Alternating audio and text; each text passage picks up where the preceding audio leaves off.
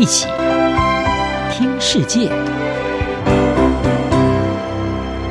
欢迎来到一起听世界，请听一下中央广播电台的国际专题报道。美国总统拜登自一月二十号上任以来，正扭转川普政府时期的多项政策，希望实现他重建美好未来的竞选承诺。在美国国内部分，怎么样加速带领美国走出已经延烧一年的 COVID-19 疫情，以及翻转川普先前的强硬移民政策，让分离的移民家庭团聚，是拜登新政府的两大挑战。美国是全球 COVID-19 疫情最严重的国家，疫情走过一年。染疫病末人数已经超过五十万人，超过美国在第一次和第二次世界大战以及越战期间所丧失的所有生命。面对美国近代史上这个死亡人数最惨重的事件，联邦机构从二月二十二号开始降半旗五天，以表哀悼。白宫二十二日晚间并举行了悼念仪式，在台阶上点燃五百根蜡烛，象征染疫病逝的五十万美国人。总统拜登协同。第一夫人吉尔以及副总统贺锦丽与她的丈夫任德荣，在烛光前为这些逝去的生命默哀悼念。拜登在哀悼仪式前发表演说，抚慰在过去一年面临残酷疫情的国人。他说：“他知道这很艰难，但只有记住这个事件，美国才能走向愈合。” I know it's hard. I promise you, I know it's hard. I remember. But that's how you heal. You have to remember. And it's also important to do that as a nation. 要怎么让美国加速走出疫情？拜登把疫苗接种视作关键方法之一。他希望在春季大规模接种计划之后，能够在夏季顺利迈向群体免疫。目前美国的疫情已经有所改善，每日的确诊人数和一月相较下降约七成。不过专家警告，尽管有疫苗相助，但仍不可以掉以轻心。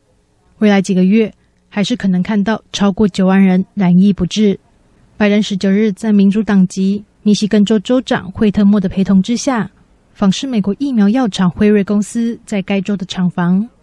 他在参访过后发表演说，表示疫苗可以带领美国走出疫情，并且再次为疫苗的安全性打包票，呼吁国民把握机会接种疫苗。But if there's one message to cut through to everyone in this country is this. The vaccines are safe.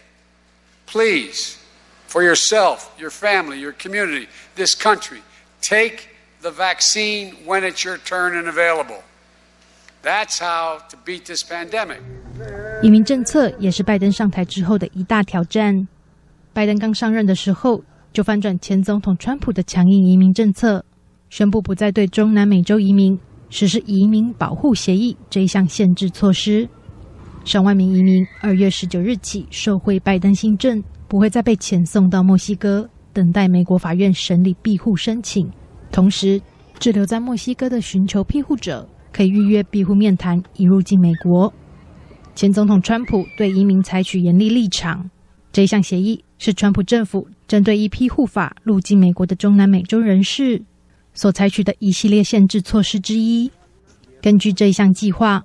美国先前会把中南美洲移民先遣送到墨西哥边境城市等候庇护听审，然而此举导致移民被困在边境地区数个月，等待旷日费时的庇护审理召开。尤其在疫情之下，庇护听审常遭取消，这些移民只能在边境收容所面临无尽的等待。移民权益团体先前也质疑墨西哥当局保护移民安全的能力。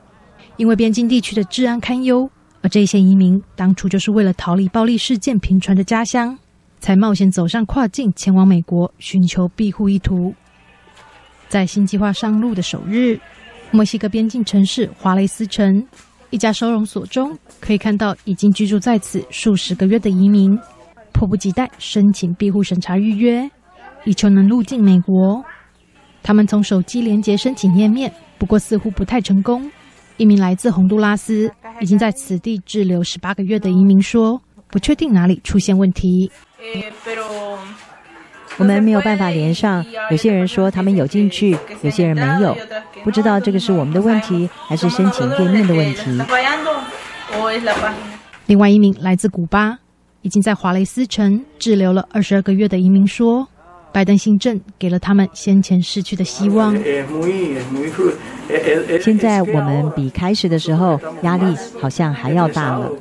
在那个时候，我们没有希望，也没有人有任何的压力。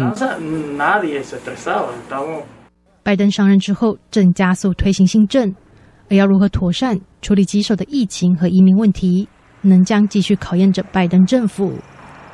央广编译张雅涵报道。